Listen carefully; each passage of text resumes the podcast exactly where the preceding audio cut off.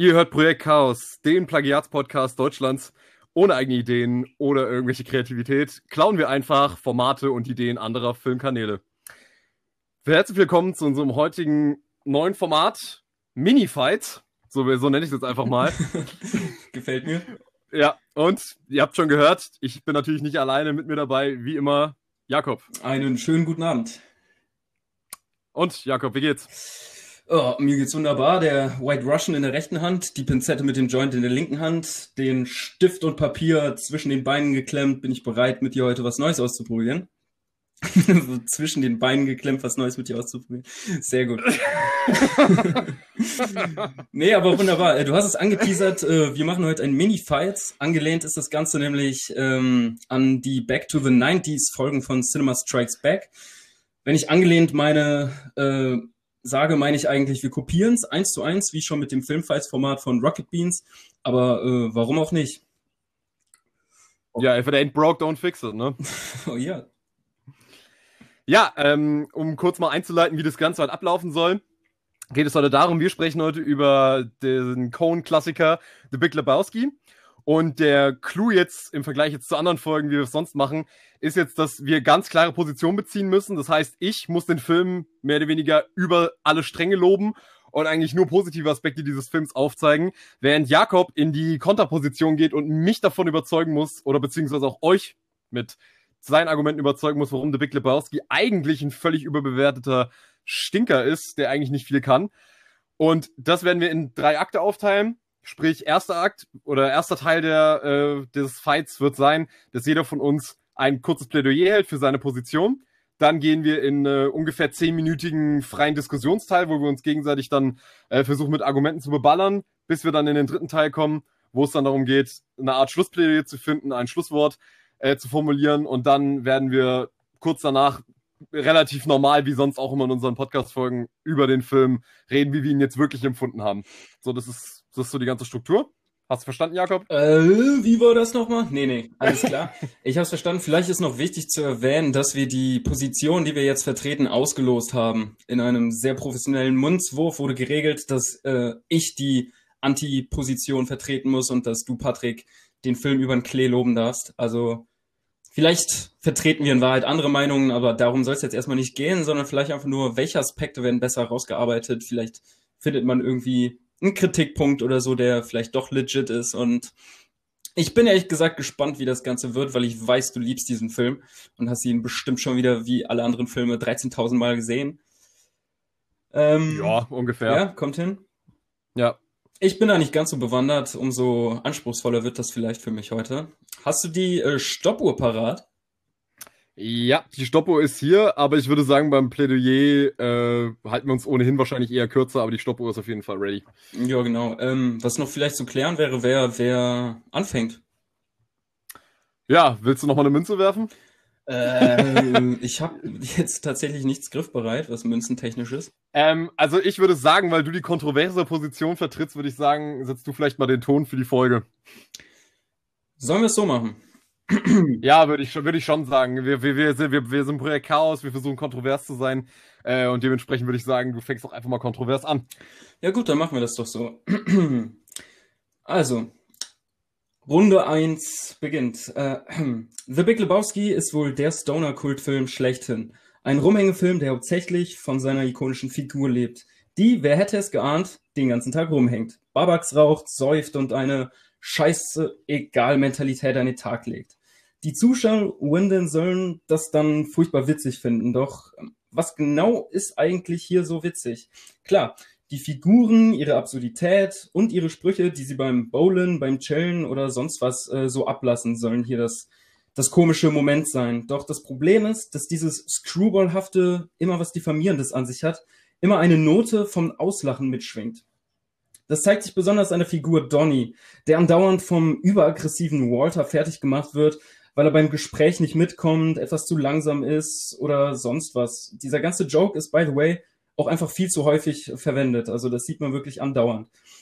Aber auch die Rolle von Totoro zum Beispiel, äh, er spielt hier so einen pädophilen Straftäter, der wird ohne tieferen Sinn einfach nur in seiner Weirdness gezeigt, wie er zum Beispiel die Bowlingkugel ableckt Und es wird alles für Lacher ausgenutzt, aber im Grunde äh, ist es einfach nur, ja, einfach nur für den Lacher und diese gesamte postmoderne Ansatz des Films funktioniert im Grunde bei jeder einzelnen Station so. Man, man hetzt hier eigentlich nur von, von weirder Charakter zu weirder nächster Figur, die in ihrer Abgedrehtheit entweder eine Karikatur oder einfache Anspielungen auf irgendwas popkulturell Relevantes mal, äh, also was ehemals Relevantes äh, aufgebracht wird, ähm, macht sich dann so ein bisschen witzig und dann geht's auch schon zur nächsten Figur.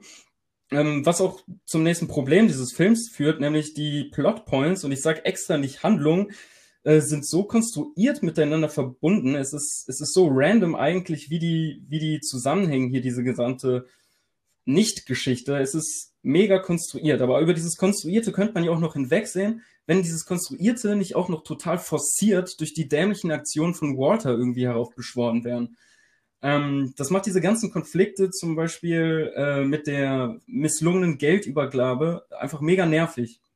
Ähm, aber man muss es einfach so hinnehmen, weil das ist ja die Moral von der ganzen Geschichte.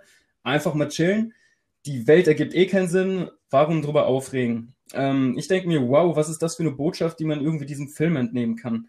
Big Lebowski ist einer dieser Kultfilme, der das Rumhängen zelebriert wie kein zweiter. Nur das Problem ist, wenn man mit diesen Leuten nicht gerne rumhängen will, wenn man sie unsympathisch findet, mal die Attitüden hinterfragt, statt sich einfach nur über sie lustig zu machen, über ihre Andersartigkeit, dann macht das Ganze überhaupt nicht so viel Spaß. Und so sieht das aus mit The Big Lebowski. Ja, äh, The Big Lebowski. Wir wissen, die Coen-Brüder sind welche der besten Filmemacher aller Zeiten. Und The Big Lebowski gehört auf jeden Fall zu ihren Meisterwerken. Die Coens haben nicht nur einen Kultfilm geschaffen, sondern wirklich eine ganze Tradition geprägt an Leuten, die wie der Dude sein wollten. Das war in Studentenbuden hängen diese Poster. Leute haben den Dudeismus aufbeschworen. Es ist fast schon eine eigene Religion geworden, wie der Dude zu sein. Und das nicht ohne Grund. Der Dude zeigt durch diese irre Geschichte, in der er so oft daran scheitert, Dinge unter Kontrolle zu bringen, genauso wie sein wie sein Komparse Walter. Zwei Menschen, die in dieser völlig wahnsinnig gewordenen Welt als mehr oder weniger nur Spielbälle zwischen etlichen Parteien sind, äh, und in einer Welt, mit der sie eigentlich nichts mehr viel anfangen können. Sie sind ähnlich wie die Charaktere in vielen Loving Las Vegas eigentlich gebrochene Figuren aus einer aus der Post-Hippie-Zeit, die eigentlich mit dieser modernen Welt nichts mehr anfangen können. All ihre großen Träume sind eh schon zerplatzt. Walter ist, ist geplagt und traumatisiert von Vietnam und kann eigentlich auch nicht mehr anders diese Welt wahrnehmen, als immer sie auf Vietnam zu beziehen. Und The Big Lebowski hat so eine innige Liebe für dieses Traumata seiner Figuren und für ihren Lebensstil, den, der hier mit so viel Respekt behandelt wird, der eben nicht versucht, sich über diese Figuren lustig zu machen, sondern der versucht, diese Figuren zu verstehen und ein unglaubliches Gespür dafür hat, diese Leute, die eigentlich so unbeachtet in unserer Gesellschaft bleiben, wirklich eine Bühne zu geben und zu zeigen, dass eine Bowlingbahn auch sich wie eine große Welt anfühlen kann, wenn man denn nur mal bereit ist, mit der Kamera und einem etwas nuancierteren Blick darauf zu schauen. Deswegen The Big Lebowski bis heute einer der besten Filme aller Zeiten ist und wunderbar besetzt ist mit einem unglaublichen Ensemblecast. Und man kann einfach nur sagen, durch diesen Film hat man automatisch eine viel bessere Zeit als vorher. Und es ist einfach auch wahrscheinlich die beste Abhandlung darüber, dass man das Leben tatsächlich nicht allzu ernst nehmen sollte. Und kein Film hat das eindrücklicher auf den Punkt gebracht wie The Big Lebowski. Gut, dann würde ich sagen, wir beginnen jetzt mit äh, Rumkabelei. Rumkabelei.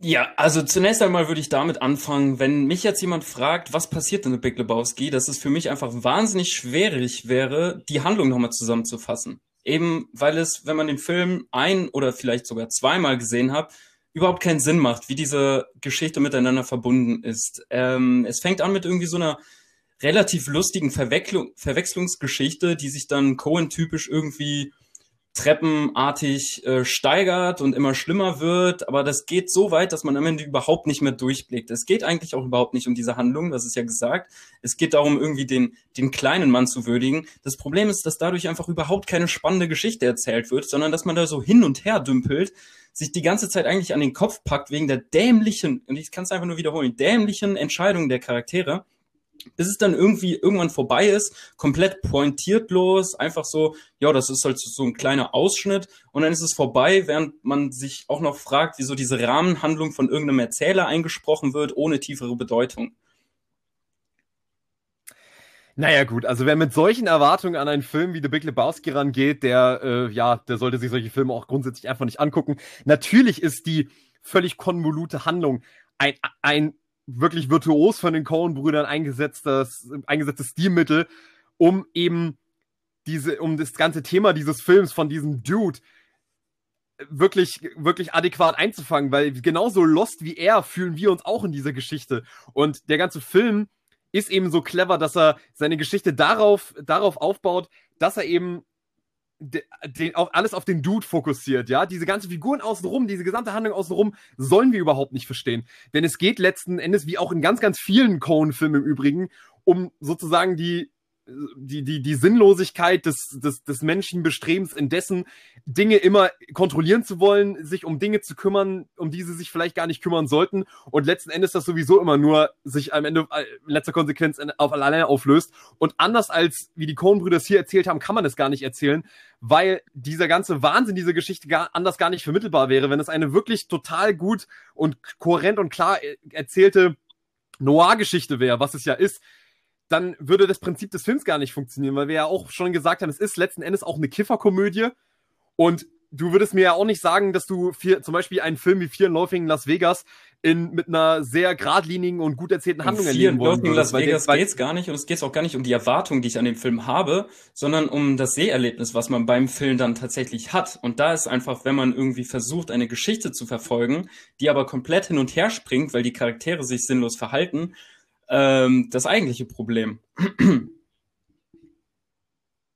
Ja, aber ich habe jetzt gerade Fear of Vegas als Beispiel gebracht, weil das ähnlich ein Film ist, wo Charaktere ursprünglich aufgrund einer Handlung irgendwo hinfahren, aber in letzter Konsequenz alles in, in kompletten Blödsinn eigentlich endet und die Handlung eigentlich nur Nebensache ist, sondern es vor allem allen voran um diese Charaktere geht und wie sie darauf reagieren. Und dementsprechend kann ich dir natürlich zustimmen, ja, die Handlung ist letzten Endes nur ein Aufmacher, um sozusagen diese Reaktion von diesen Charakteren auf diese Situation zu sehen. Aber das ist ja letzten Endes auch der, so der Grundbestandteil eigentlich von den meisten Komödien. Die meisten Komödien haben einfach nur eine Geschichte, die man eigentlich morgen früh schon wieder vergessen hat. Letzten Endes geht es nur darum, diese beiden Charaktere in diese Geschichte reinzuwerfen und zu sehen, wie sie darauf reagieren. Und daraus entsteht die wahre Komik. Und äh, dementsprechend finde ich, äh, zieht der Punkt hier dass es irgendwie zu konvolut erzählt ist, eigentlich in meinen Augen nicht wirklich, weil eben die Situationen so unterhaltsam und so lustig sind und eben die komischen Entscheidungen der Charaktere sind ja letzten Endes auch Prinzip des Films und ich nicht ganz na und ich nicht damit damit gehen kann zu sagen, die Charaktere sind dämlich. Dämlich sind die Charaktere für mich nur, wenn sie in einer Handlung, die ernst gemeint sein soll, dumme Entscheidungen treffen. Aber in einem Film wie der, wo es wirklich darum geht, diese Charaktere, diesen Charakteren beim Scheitern zuzusehen, da ist es eigentlich äh, eher ein großer Pluspunkt davon, dass diese Figuren immer und immer wieder für Situationen sorgen, die zwar haarsträubend dämlich sind, aber wo man auch wirklich herzhaft lachen, lachen kann. Lachen tun wir letzten Endes äh, nicht über die Entscheidung, die stören im Film einfach nur. Wir lachen über die karikaturhafte Darstellung dieser Figuren. Wir haben zum einen diesen Veteranen, der mit seinen Aggressionsproblematiken äh, ständig irgendwie Humor erzeugen soll. Doch wenn man das einfach mal hinterfragt, dass das ein tiefgebrochener Mensch ist, dann ist das gar nicht witzig, sondern äh, verdammt traurig eigentlich, wie sehr er auf einer ausrastet und sogar auf einer Bowlingbahn, seinem einzigen äh, Hobby, was er zu haben scheint, trotzdem ausrastet und seine Waffe zückt. Das ist ähm, äh, nicht die Entscheidung, die er dann irgendwie bei der misslungenen Geldübergabe, äh, die wir witzig finden sollen, sondern wir sollen es lustig finden, wenn er irgendwie Donny beleidigt, einen witzigen Spruch drauf hat. Und er hat ja viele Sprüche drauf. Aber ähm, du hast drauf, äh, du bist darauf eingegangen, dass wir die Charaktere, die einfach nur in den Raum geworfen sind, bei ihren Entscheidungen beobachten. Wir sehen allerdings tatsächlich The Dude dabei, wie einfach überhaupt keine Entscheidung trifft, sondern nur daher hin und her dümpelt, was wir irgendwie cool finden, weil was wir irgendwie als Vorbild nehmen, weil es irgendwie so, ein, so einen inneren Reiz in uns vielleicht anspricht, dass man eigentlich am liebsten auch mal eine Runde chillen will. Das Problem ist, was er, was er da tatsächlich für ein Vorbild vorlebt, ist äh, eins, das den ganzen Tag rumhängt und Drogen nimmt und äh, säuft und äh, das wird so als the way to go, das wird als die Antwort auf die auf die existenzialistischen Probleme gegeben, was ich mehr als problematisch finde und eigentlich überhaupt alles andere als erstrebenswert. Und in einer Welt, die keinen Sinn ergibt, ähm, sollte man doch nicht als, als Antwort, ja, wenn es keinen Sinn ergibt, kann ich mich auch zulöten den ganzen Tag, weil äh, dann macht es wenigstens mehr Spaß und ich kriege keinen Stress. Ja, da muss ich auf mehreren Ebenen einhaken. Also erst einmal finde ich der Ansatz zu sagen, okay, wir haben es mit Walter mit einer tragischen Figur zu tun und deswegen darf äh, mit so einer Figur eigentlich keine Comedy betrieben werden, finde ich einen schwierigen Ansatz, weil äh, da würde ich sagen, beraubt man der Komödie beraubt man der Komödie eigentlich eines ihrer, eines ihrer essentiellen Bestandteile.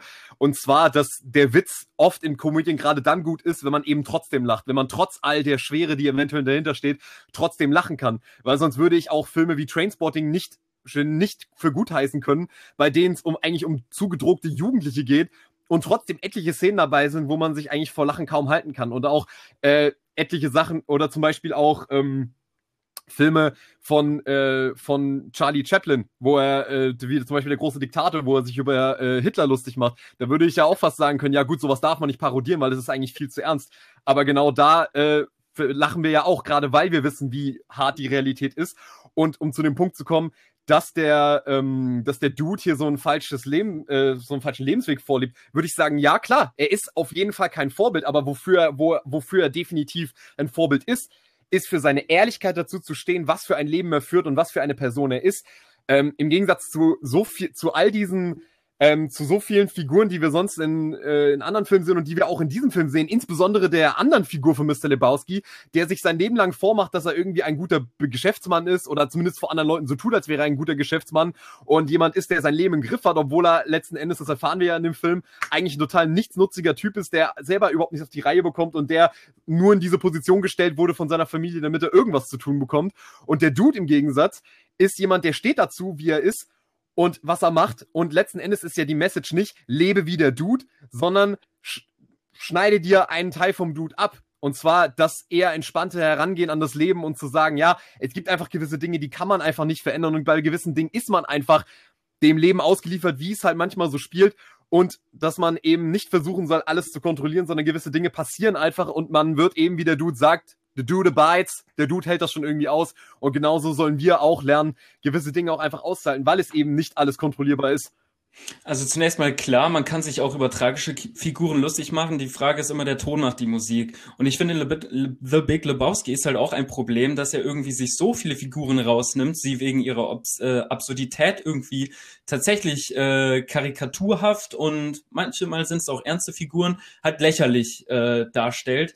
Ähm, das Problem ist, dass ich finde, dass das bei einer Parodie oder bei der Satire oder bei, bei einer witzigen Sache immer mit einem Sinn geschehen sollte. Und in The Big Lebowski werden so viele weirde Figuren einfach ihre Weirdness offenbart, ohne irgendwie tiefere Bedeutung. Da haben wir einmal diesen Veteran, der versucht, Ordnung in sein, in sein äh, seit dem Krieg vermurkstes Leben zu bringen. Aber auf der anderen Seite haben wir auch eine feministische äh, Frauenfigur, die vielleicht die einzige ist, die halbwegs noch Charakter äh, einverleibt bekommt, aber trotzdem, es ist, führt irgendwie so zu nichts. Es ist einfach so, wir zeigen mal hier eine Figur, wir zeigen mal da eine Figur ohne größeren Sinnzusammenhang und versuchen sie einfach nur weird darzustellen, sie komisch reden zu lassen, was besonders in der deutschen Sprachausgabe fürchterlich klingt teilweise.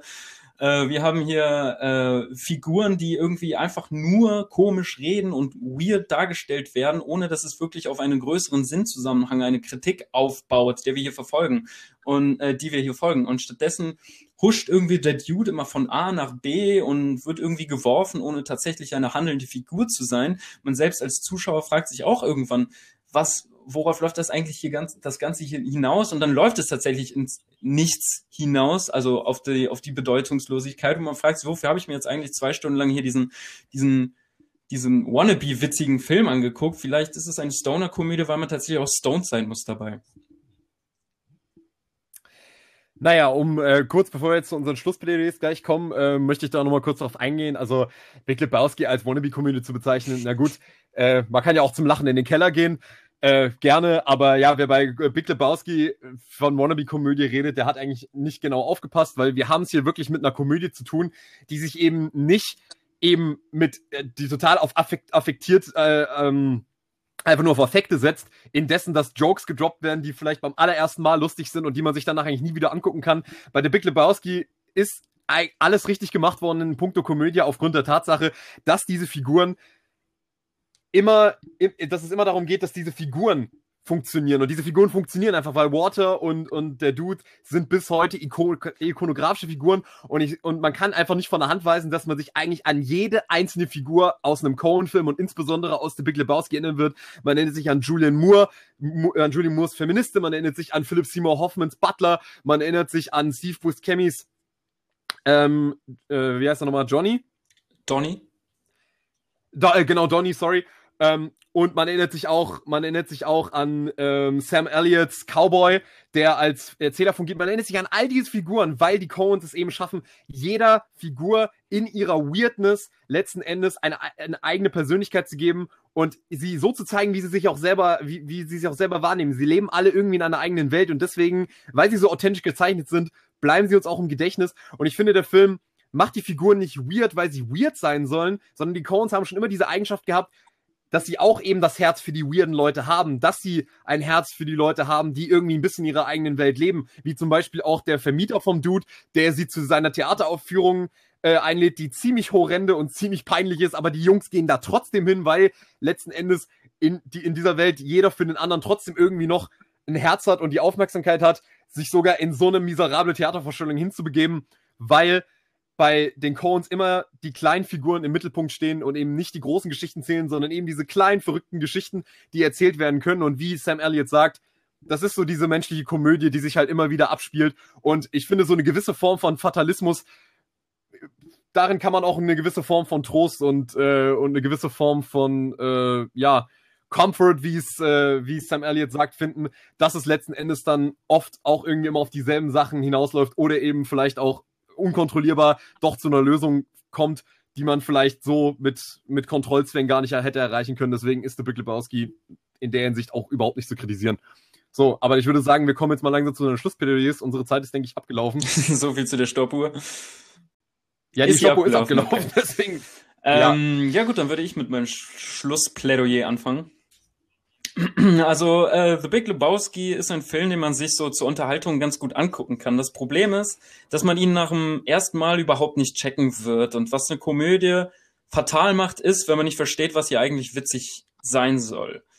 Äh, was der Fall ist, wenn man The Big Lebowski nur einmal sieht oder vielleicht sogar nur zweimal gesehen hat. Das ist ein Ding, da muss man sich äh, anscheinend richtig tief reinfuchsen, um irgendwie zu verstehen, wo hier tatsächlich das Witzige sein soll. Weil ansonsten sieht man nur weirde Figuren, die weird handeln und in einem noch weirderen Plot irgendwie verbunden sind, inhaltlich aber überhaupt keine Kohärenz aufweist, sondern einfach nur ja von A nach B gehetzt wird. In der Mitte, im, im Zentrum ist äh, der Dude als als Passivstar Protagonist, den man ja wie fast schon gar nicht mehr so nennen kann äh, einfach nur noch ein Spielball, der hin und her gewürfelt wird, was es unglaublich anstrengend macht, diesen Film zu verfolgen, weil man einfach diese Ziellosigkeit, äh, dieses Hin- und Hertreiben irgendwann auf sich selbst über, also es schwappt auf einen selbst über und man fragt sich, vor allem im zweiten, äh, zweiten Akt des Films, wo, wo das hier jetzt überall hin, wo das überhaupt hingehen soll und was das Ganze sehr anstrengend macht zu verfolgen. Und wenn man die Figuren einfach nicht witzig findet, wenn man nicht diesen Rumhängerhumor hat, wenn man es nicht witzig findet, dass der Dude in der Badewanne mit einer Pinzette einen Joint raucht, dann bietet dieser Film so viele komische, also äh, däm, ja, merkwürdige Szenen, ähm, dass dieses ganze Konstrukt an aufgesetzter Gelassenheit in sich zusammenfällt und man sich am Ende in diesem drogenverherrlichenden ähm, Film mit fragwürdigem Frauenbild, mit überspitzter Polizeikritik und ähm, noch irgendeinen Kritikpunkt fragt, warum man sich das Ganze jetzt angeguckt hat. Naja gut, ich hoffe, ich hoffe, du hast gerade selber gemerkt, wie invalide deine Kritikpunkte sind, vor allem in Bezug auf äh, die komischen Frauenfiguren, weil äh, witzigerweise eben zum Beispiel Julian Moores Figur als starke, eigenständige Persönlichkeit dargestellt wird, während alle Männer um sie rum die absolut größten Deppen sind. Also ich kenne kenn ich kaum einen Film wie The Big Lebowski, der eigentlich so feminist ähm, oder so eine feministisch auftretende Figur hat und die auch so heraussticht. Deswegen ist natürlich The Big Lebowski immer noch ein zeitloses Meisterwerk, was, was seine Gründe hat, warum es schon seit, seit seiner Erscheinung 1998 einer der beliebtesten und meistzitiertesten Kultfilme überhaupt ist. Die Schauspieler sind alle wunderbar. Wir kriegen mit dem Dude und dieser genialen Idee, diese komplett verlorene Figur in eine Film-Noir-Geschichte zu packen, die er dann selber tatsächlich über totale Umwege dann tatsächlich sogar noch selber löst. Also so viel zum Thema Inaktivität und Passivität der Hauptfigur. Und so, somit kriegen wir von den, kriegen wir hier eben einen Film, der einfach ein wunderbares Plädoyer dafür ist, das Leben einfach mal nicht zu ernst zu nehmen, ein bisschen lockerer zu nehmen und eben wie der Dude hin und wieder auch mal einfach mal einen White Russian zu trinken, im Bademantel zu Hause rumzulaufen und sich einfach mal zu entspannen. Das bedeutet nicht, dass man fatalistisch alles hinnehmen muss auf der Welt, wie es ist, aber es bedeutet auf jeden Fall, dass wir auch nicht immer denken müssen, wir hätten irgendwie Kontrolle über all das, was um uns rum passiert. Und deswegen ist aufgrund der wunderbaren Besetzung der geilen Kamera von Roger Deakins und der typisch perfekt inszenierten Geschichte von den Coens einfach Big Lebowski bis heute ein Klassiker, Komödien-Klassiker und wird es auch noch für ewige Zeiten bleiben, weil er eben wie viele andere gute Komödien Gott sei Dank verstanden hat, dass der Witz nicht immer gleich beim ersten Mal zünden muss, sondern dass die Witze teilweise erst im Vorbeigehen passieren können und dass man sie erst auch bei mehreren Watches richtig verstehen kann und dadurch wird der Lacher umso besser, denn bei einer guten Komödie lachen wir ja trotzdem. ja, jetzt können wir Gott sei Dank auch mal erstmal aufatmen und lachen. Ah, ja gut, wie fandst du, wie fandst du, habe ich mich geschlagen? Ich äh, habe mich relativ schwer gefunden, einen Kritikpunkt irgendwie, also ein, ein, eine Herangehensweise für mich rauszusuchen. Ich bin dann tatsächlich auf äh, die schwer nachvollziehbare Handlung hauptsächlich eingegangen und habe mich versucht, darauf zu fokussieren, da den Kritikpunkt irgendwie rauszuziehen. Ähm, muss aber sagen, dass ich äh, teilweise zu den Sachen, die ich gesagt habe, auch stehe. Also es ist jetzt nicht alles irgendwie aus dem Arsch gezogen, sondern ich muss sagen, beim ersten Mal fand ich äh, The Big Lebowski wirklich äh, sehr schwierig und ähm, habe es nicht direkt verstanden, worauf das Ganze hinausläuft. Ähm, ich sag wirklich, dass das ein Film ist, den man mehrmals gesehen haben sollte, ähm, weil er für mich beim ersten Mal nicht, nicht wirklich funktioniert hat und erst Stück für Stück, wenn man in diese Denkweise des Dudes und in seine seine Mitcharaktere sich erstmal hineingedacht hat, was da tatsächlich Phase ist bei denen, so ein bisschen Klick macht. Und ähm, dieses ganze Sinnlose, was der Film ja irgendwie so zelebriert, ging mir beim ersten Mal tatsächlich stark auf die Nerven, wobei ich mich gefragt habe dann, was soll das jetzt alles? Aber so nach dem zweiten, dritten Mal, dann irgendwann float das Ganze so weg und diese gechillte Atmosphäre von Dude ist einfach tatsächlich mega ikonisch. Kannst du nachvollziehen? Ja, ja, kann ich nachvollziehen. Also ähm, ich muss auch ehrlich sagen, ich, es ist so ein generelles Ding bei den Coen-Brüdern, würde ich sagen. Also ich habe bei eigentlich all ihren Filmen diesen Aspekt, dass die alle besser geworden sind mit mehrfachem Schauen. Also äh, auch beim Dude muss ich sagen, ich war auch beim ersten Mal nicht äh, übermäßig begeistert. Also ich war auch ein bisschen arg irritiert davon, weil ich war, ich habe den nämlich auch zu einer Zeit gesehen, wo ich von Filmen gewöhnt war, dass sie irgendwie immer einen Sinn mhm. ergeben müssen oder dass Filme immer eine klare Handlung haben müssen und das, was da passiert, irgendwie ineinander fügen muss. Und auf einmal hatte ich einen Film vor mir, der so fragmentarisch ist, der so komplett lost eigentlich in seinem eigenen Storytelling ist, aber das dann doch, irgendwie, ähm, wenn du dann halt irgendwann kapierst, dass es halt Prinzip ist, dann kannst du den Dude auch wirklich sehr, sehr schätzen, aber ich kann wirklich echt wenigen vermiesen, wenn sie beim ersten Mal wirklich sagen so, hä, was ist das für ein Film? Also ich glaube halt auch, dass wenn du jetzt Leuten zum Beispiel eben, was ich schon genannt hatte, Fear Laughing Las Vegas zum ersten Mal zeigst, das ist einfach völlig andere Form von Filme machen und Geschichten erzählen. Ähm, weswegen ich da schon gut nachvollziehen kann, dass man sich über diese konvolute Handlung auch schon durchaus sehr ärgern kann, weil äh, man da teilweise wirklich so lost ist, dass es wirklich sich erst bei mehrfachen Wobei es halt bei Fear und Lo Loathing in Las Vegas äh, direkt von Anfang an klar macht, was das Ganze wird. Also wie krass drüber das ist, wenn die auf der Autobahn da schon mit 180, 180 Sachen drüber hetzen, dann weiß man, okay, der Puls ist hoch und äh, sie sind auch hoch, in Klammern high ähm, da weiß man, worauf man sich irgendwie einlässt, direkt von Anfang an. Bei The Big Lebowski ist es so ein bisschen anders. Das fängt ja relativ gemütlich an mit diesem, mit diesem Erzähler, der erstmal uns diese Figur vorstellt, als den mega Schluffi, äh, wie er da. und äh, ich werde jedes Mal, wenn ich diese Szene äh, sehe, lachen darüber, dass er eine Milchtüte bezahlt mit einem Scheck von 69 Cent. Also, äh, also da wird man so, da wird man ganz gemütlich an die Sache heran, herange äh, geleitet und erst Stück für Stück zeigt sich, wie krass weird das hier eigentlich ist. Spätestens dann, wenn dieser Acid-Trip auf, äh, aufgezeigt, äh, ja, aufzeigt, ähm, wie kreativ auch die, die Jungs in der Bildgestaltung sind und was das hier tatsächlich für ein weirde, weirdes Erlebnis ist. Ja, ähm, wie fandest du den Film dann jetzt eigentlich wirklich, jetzt wo du ja diese etwas undankbare Position einnehmen musstest? Wie hast du denn jetzt äh, das erneute Watchen von dem Film wahrgenommen? Also wie Ja, ich mag den eigentlich sehr gerne. Also vor allem diese Sprüche kann ich mir tatsächlich immer wieder weglachen und diese Kleinigkeiten.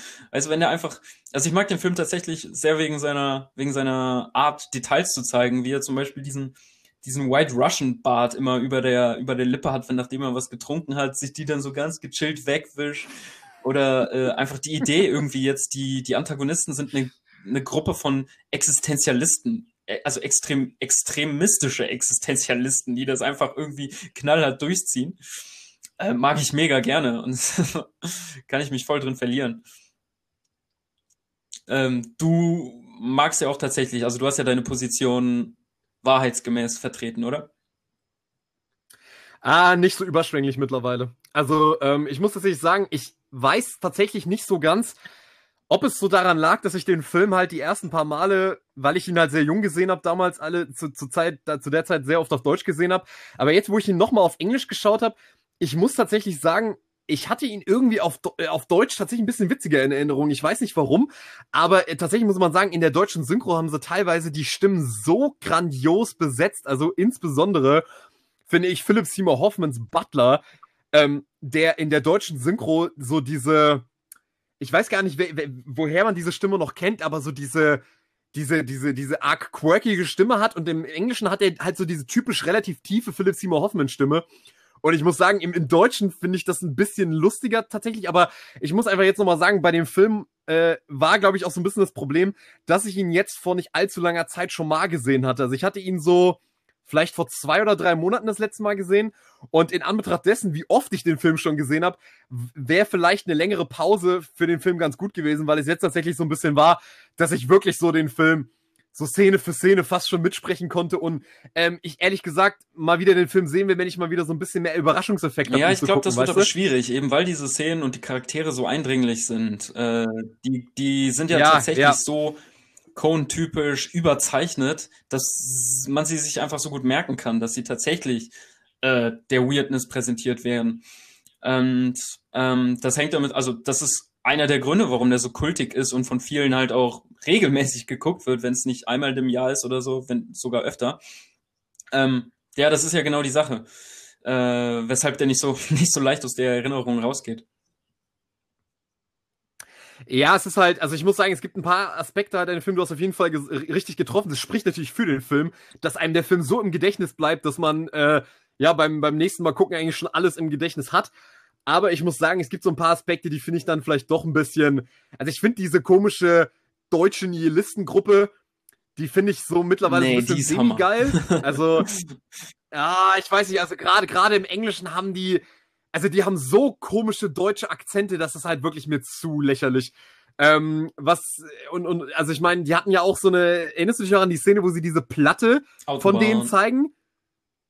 Genau, Autobahn. Ist ja, das sind so, also das, auf jeden Fall gehören die, an, oder? Die, ja, genau, aber die, die fehlt, also ich muss zugeben, das sind so ein bisschen meine least mhm. favorite Jokes in dem Film. Ähm, und ich muss auch so ein bisschen sagen, ich finde, ich finde so ein bisschen auch so dieses äh, Don, Donny, you're out of your element oder so, Donny halt die Fresse. Äh, der ist auch so ein bisschen inflationär, der Joke. Aber es gibt da natürlich auch wieder diese Szenen, wo man wirklich sagen muss, okay, die sind halt wirklich einfach, die, die werden einfach nie schlecht. Also ich liebe allein schon diese erste Szene, wenn ihn diese Typen in die Toilette eintauchen und er, und er zu ihm sagt, wo ist das Geld, Lebowski? Und er sagt so, ja, irgendwo da mhm. unten, ich lass mich nochmal nachgucken. Und dann steckt er ihn halt nochmal in die Toilette. Und er dann sagt, ja, wo ist deine scheiß Frau? Und er so, hä, Alter, siehst du hier irgendwo einen Ehering an meiner Hand? Siehst du, sieht, sieht, sieht diese Drecksbude aus, als wäre ich verheiratet. Also das sind einfach geile Szenen. Also da kann man einfach nichts gegen sagen. Also ich, ich halte den Film tatsächlich immer noch so gerade noch so für ein Meisterwerk. Aber ich muss sagen, er tendiert schon mittlerweile eher so zu acht und ist garantiert für mich kein perfekter Film, so weil ich tatsächlich sagen muss, so dieses extrem konvolute Storytelling, muss ich tatsächlich sagen, finde ich, wird auf Dauer echt ein klitzekleines bisschen ermüdend. Ähm, also es ist nicht mehr, ich bin nicht mehr so ganz dem Film so überschwänglich gesotten, aber ich finde ihn eigentlich immer noch über weite Strecken ziemlich genial, ähm, weil ich einfach diese Charaktere und die Schauspieler auch so unglaublich geil finde. Also der Cast ist ja wirklich ein Augenschmaus. Ja, ähm, hier Saul Goodman, äh, nee, nicht Saul Goodman, wie heißt er? Doch, John Goodman. Ich habe hab auch, glaube ich, in meinem Eröffnungsplädoyer habe ich auch Saul Goodman gesagt. Ähm, das ist der Charakter aus Breaking Bad. Aber ähm, ich finde ihn auch Hammer. Aber ich muss auch sagen, dass er schon echt nerven kann. Also wenn man wirklich die Story irgendwie verfolgen möchte mit dem mit dem inneren Gefühl und äh, mit der Hoffnung, dass hier irgendwie alles gut ausgeht für den Dude, dann äh, erstärkt sich in einem irgendwie immer dieser, dieser Wunsch, dieser Drang, lass ihn doch einfach mal in Ruhe, lass Walter nicht mitkommen, lass ihn einfach außen vor und diese ganze Problematik hier wäre schon viel schneller gelöst. Und das ist natürlich jetzt äh, bewusst extra als nervig inszeniert und so. Ähm, von daher ist das kein Kritikpunkt, aber ähm, deswegen sage ich gerade beim ersten Mal sind das dann so Sachen, wo man sich denkt, oh mein Gott, das ist schon gerade ein bisschen anstrengend. Ja, aber ich würde sagen, es ist halt so einfach wie, es ist einfach ein Film, der wächst einem einfach als Herz, würde ich sagen. Also, ähm, ich weiß nicht, also ich würde es damit vergleichen. Ähm, man hat ja mit Sicherheit auch so immer in seinem Freundeskreis oder in seinem Bekanntenkreis so Leute gehabt, die man vielleicht auch beim ersten Mal etwas anstrengend und weird fand, aber über die Zeit wachs, sind sie eben auch irgendwie so ans Herz gewachsen. Und so ähnlich empfinde ich bei diesem Film, dass man den dann beim ersten Mal schon irgendwie anstrengend findet oder irgendwie merkwürdig, aber desto öfter man sich mit ihm auseinandersetzt, desto mehr liebt man eigentlich diese Figuren. Und ich hatte tatsächlich heute das erste Mal so eine so eine ganz merkwürdige emotionale Bindung zu dem Film. Und zwar, wenn sie die Asche von Donny ähm, verstreuen und der Dude halt einfach wirklich fast anfängt zu heulen, weil er einfach denkt so, oh Gott, Walter, was zum Teufel hat das mit Vietnam zu tun? Was zum Teufel hat das mit Vietnam zu tun? Und du wirklich so diesen Moment hast, dass auch John Goodman zum ersten Mal, als seine Figur das erste Mal in dem Film sich auch wirklich entschuldigt. Also ich war wirklich echt emotional bewegt. Also ich habe fast eine Träne verdrückt in der Szene, weil ich das irgendwie so schön fand, wie die sich dann so wirklich in den Armen liegen, diese beiden Vollloser. Und, und, und wirklich so sich, sich in den Armen liegen und sich so Trost spenden und äh, der Dude eigentlich komplett am Ausrasten ist, obwohl er, obwohl er, obwohl er, ähm, obwohl er Walter so lieb hat, aber er denkt sich so, boah, alter Walter, du bist so ein verdammter Idiot, Mann. Warum sind, warum habe ich dich in meinem Leben, aber gleichzeitig ist er so vor ihn zu haben. Ja, es ist ja auch so eine tragische Szene, Szene, wenn man sich überlegt, wie wenig Donny mit diesem ganzen Problematik eigentlich zu tun hat, sondern einfach nur, weil er mit diesen Leuten in der Bowlingbahn rumgehangen hat und dann sich Stück für Stück da leider in, in deren Konflikte irgendwie äh, verwickelt. Von daher völlig verständlich. Was ich nicht verständlich finde, ist äh, die Rolle des Erzählers als, äh, als Cowboy, der tatsächlich intradiegetisch auch vorkommt, ähm, was ganz tatsächlich ganz weird erscheint. Und mir auch noch nicht so wirklich irgendwie er, sich erschlossen hat, wo da die narrative, dramatische, was auch immer für eine Ebene, tiefere Ebene ist. Naja, gut, ich, also ich habe es jetzt so nach immer verstanden oder zumindest versucht für mich einzuordnen. Ich kann dir da jetzt tatsächlich auch keine äh, genaue Interpretation geben, aber er ist ja, also ein Cowboy ist ja letzten Endes so gut wie immer so der, so soll er immer die Personifikation von so einer Art äh, amerikanischen Mythos sein oder so, äh, oder das Uramerikanische darstellen. Und ähm, ich fand irgendwie, ich habe das irgendwie so wahrgenommen, dass ähm, so der, so dieser Erzähler, er sagt ja dann in, in diesem Schlussplädoyer so, ja, ich denke, so ist das mit dieser ganzen gottverdammten menschlichen Komödie, die Wagen ziehen nach Westen und so weiter und so weiter. Und dass er sozusagen den Dude auch als so eine Art, äh, Amerik so, so, so, die Geschichte des Dudes als so eine Art amerikanischen Mythos erzählt, äh, fast schon wie so eine Art Western-Geschichte, dass er dann so sagt, so ja, der, der, genauso wie die, wie die Wagen nach Westen ziehen, ist der Dude so durch halt LA gezogen und ihm sind die und die Dinge passiert und das ist, und er ist genauso Teil dieses ganzen ähm, dieses ganzen Prozesses. Also ich muss zugeben, ich kann das jetzt auch nicht perfekt einordnen, aber ich habe das halt immer so als dieses Symbol für irgendwie sowas ja, ich habe nicht äh, verstanden, wieso er diegetisch drin vorkommen muss, wieso er selbst mit dem Dude redet. Ich weiß auch nicht genau, ähm, ob andere Figuren außer dem Dude tatsächlich äh, die Erzählerfigur, den Fremden, sehen können, weil äh, er sitzt zwar in der Bar und trinkt mhm. etwas, doch ich bin mir nicht sicher, ob zum Beispiel der Barkeeper irgendwann mal ihn anguckt oder sowas. Also es könnte auch irgendwie so so eine, eine Ebene von oben. Ja, aber der, aber, aber Sam, El aber Sam, Sam Elliott spricht ja den Barkeeper an. Also in ja, einer aber Szene. reagiert er drauf?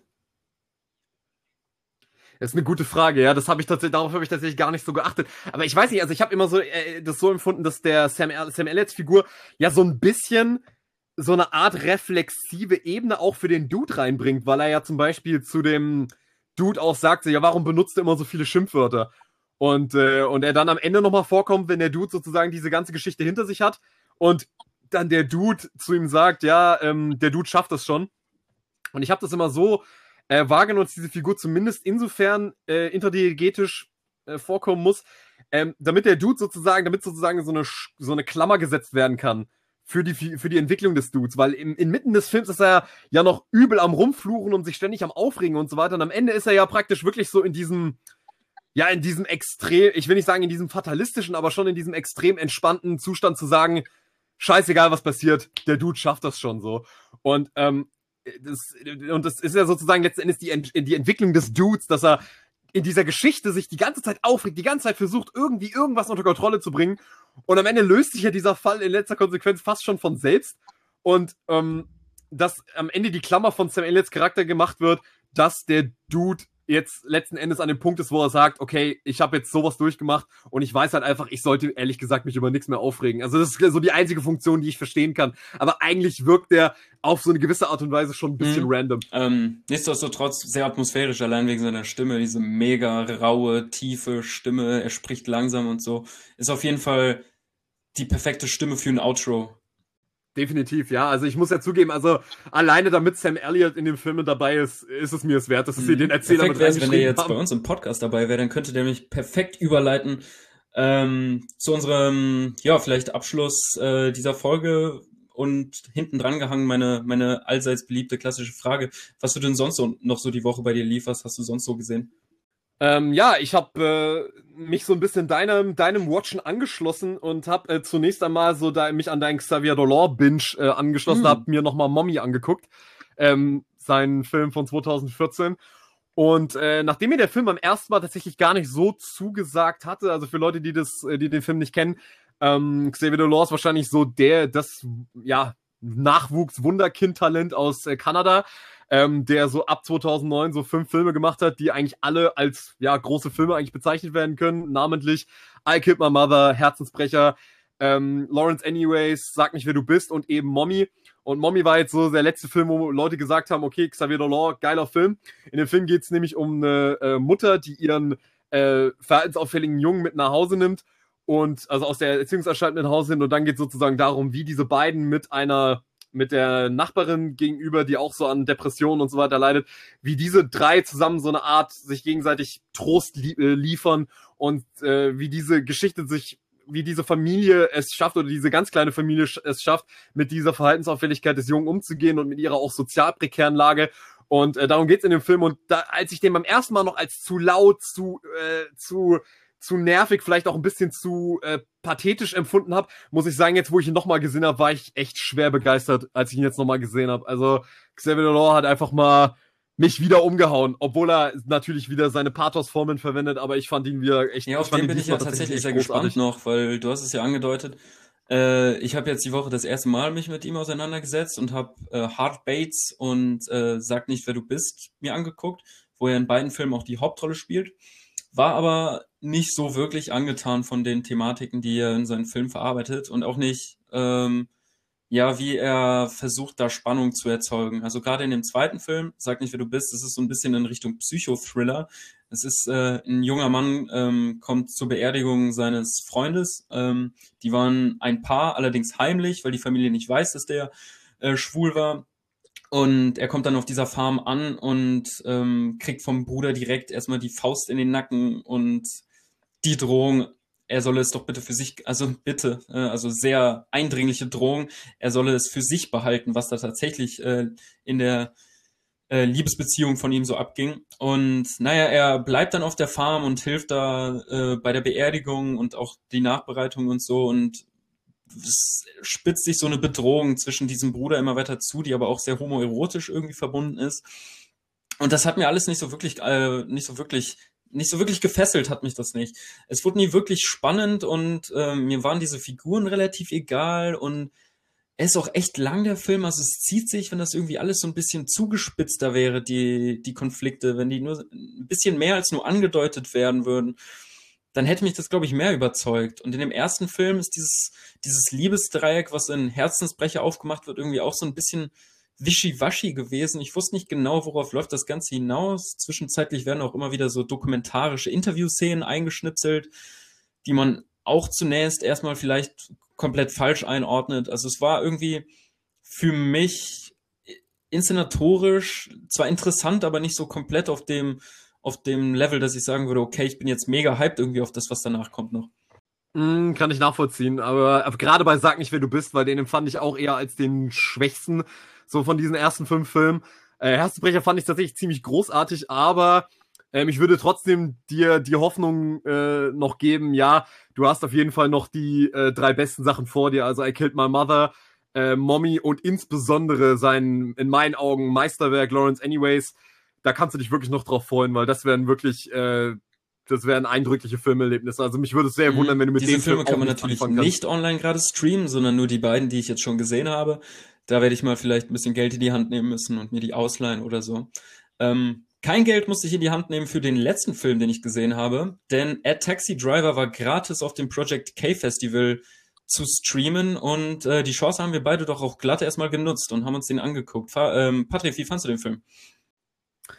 Ja, ich bin, äh, muss ich zugeben, ich bin gar nicht mit so allzu viel Bock reingegangen, weil wer hier den Podcast relativ regelmäßig mithört, weiß ja, dass ich mit koreanischen Filmen irgendwie äh, eher selten warm werde und ich oft Probleme habe mit koreanischem Kino. Aber hier muss ich tatsächlich sagen, war ich äh, in letzter Konsequenz doch sehr mitgerissen und äh, beeindruckt von dem Film.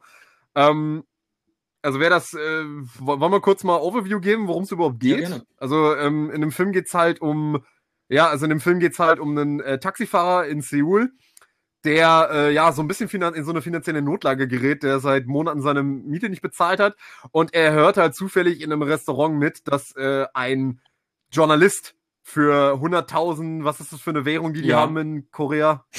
Yen, ich weiß es nicht, nee, ich habe Ja, ja.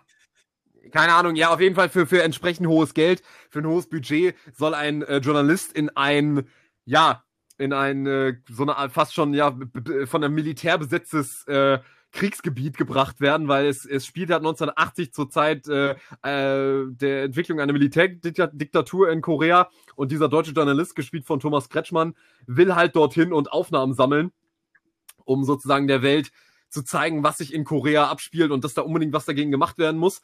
Und äh, ja, daraus entspinnt sich letzten Endes, aus dieser Situation entspinnt sich äh, ja ein extrem, und das hatte ich tatsächlich nicht erwartet, ich hatte wirklich null Ahnung, was in dem Film abgeht, ähm, oder worum es geht und war tatsächlich überrascht, wo, wozu es sich dann entwickelt.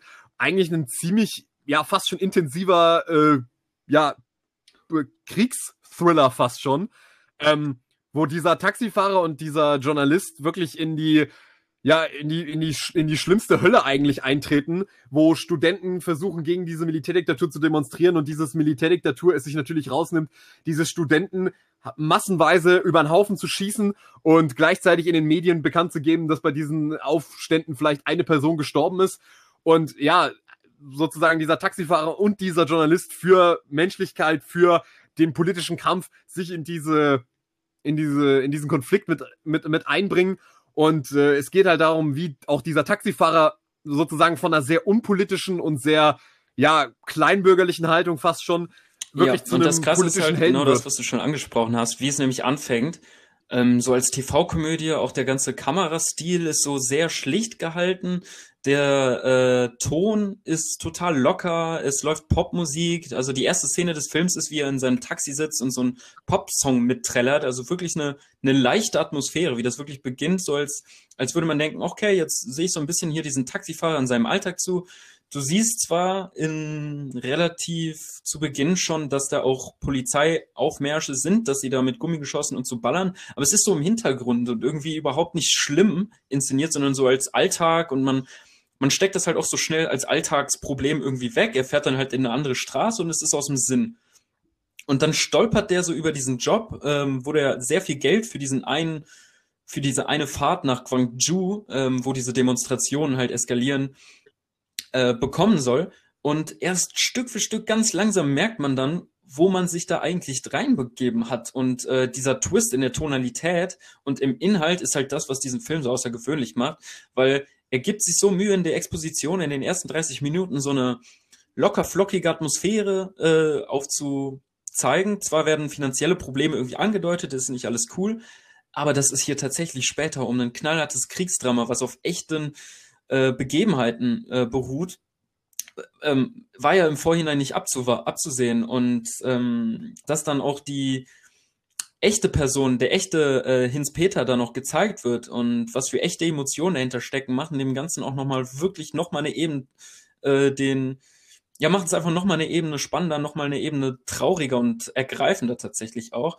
Wobei ich halt auch sagen muss, dass dieses Ergreifende zum Ende des Films tatsächlich schon ins Pathetische abdriftet und ein paar Szenen zeigt, die mir vielleicht selbst für das koreanische Kino einfach zu drüber waren. Ich meine da explizit die Sachen, ähm, wenn da eine Taxi-Verfolgungsjagd fast schon Hollywood-typisch inszeniert wird, wenn da die Rede gezeigt wird, in der er sich eine Träne verkneifen muss und einfach insgesamt wie krass lange zum Beispiel diese Terrormomente gezeigt werden.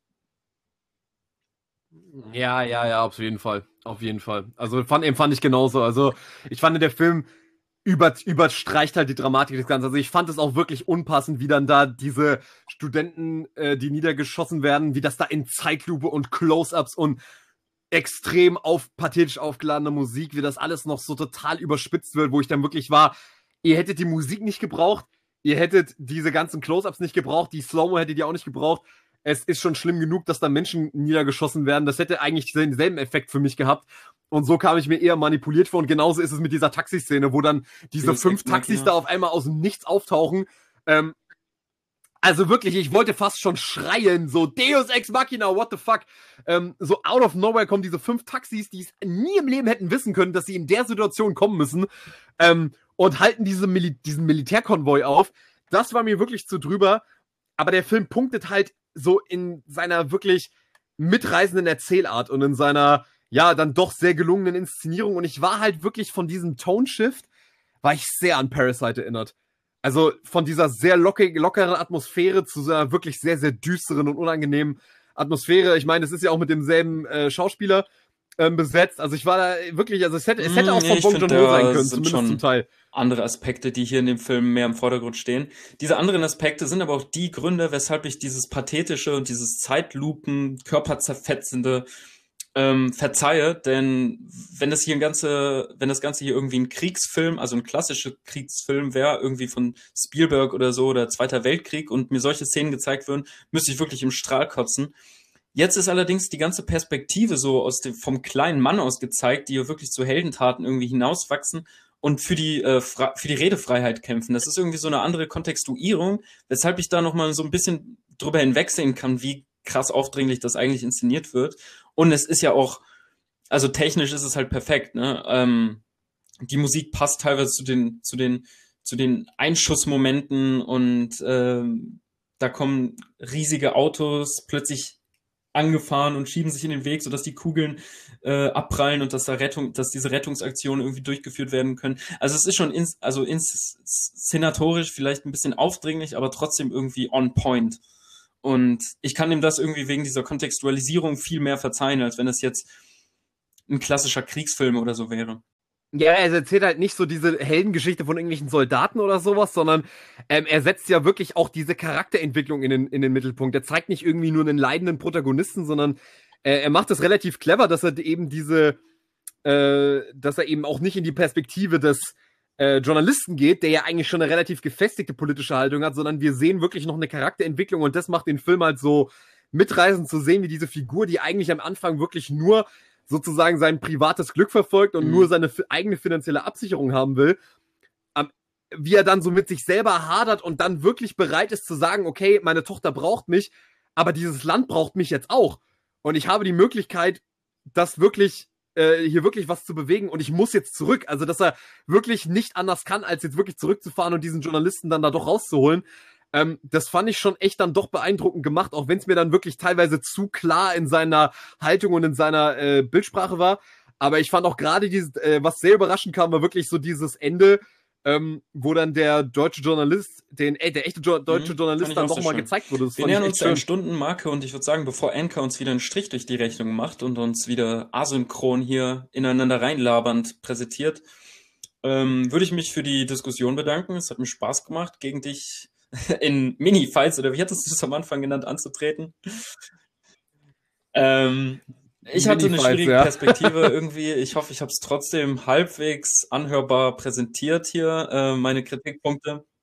Umso besser. Ich fand's gut. Ähm, ich ja, also gut. von mir äh, würde ich ein, ein freundliches Ciao in die Runde werfen.